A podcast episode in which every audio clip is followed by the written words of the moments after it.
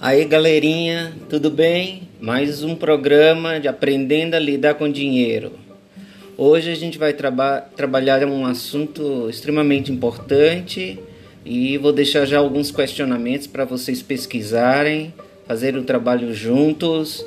E as questões de desafio são as seguintes: Vocês sabem o que é renda familiar?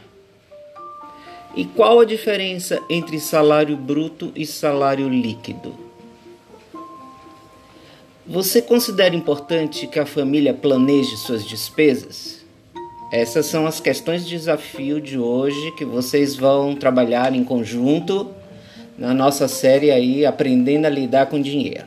Quero que vocês investiguem, é, vocês façam entrevista com as pessoas da família de vocês em casa não esqueçam de responder as questões de desafio, sempre justificando.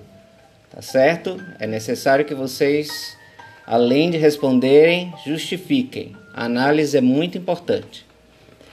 Como segunda etapa do nosso programa de hoje, eu vou trazer uma situação problema e está relacionado com as, as perguntas das, do, da fase de desafio mas quero que vocês também respondam essa situação problema. Vou descrever o problema. O senhor João tem um salário líquido de R$ 1.857,32.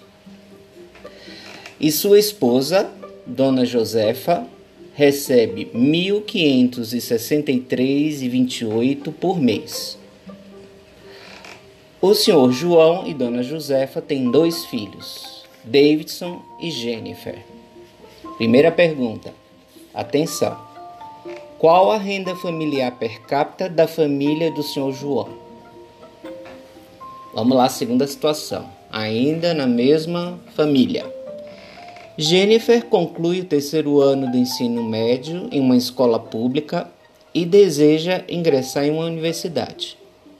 Pesquisando na internet, ela encontrou informações de que seria possível requerer uma bolsa de estudos pelo ProUni é, caso ingresse em uma universidade particular de ensino superior. Se a renda familiar per capita for é, até um salário mínimo e meio, poderá requerer é, bolsa total. Se a renda familiar per capita for até três salários mínimos, ela poderá requerer bolsa parcial. Caso Jennifer seja aprovada em uma instituição de ensino superior, privada, da rede privada, em questão, a qual das bolsas ela poderá concorrer? Justifique. Entenderam a pergunta?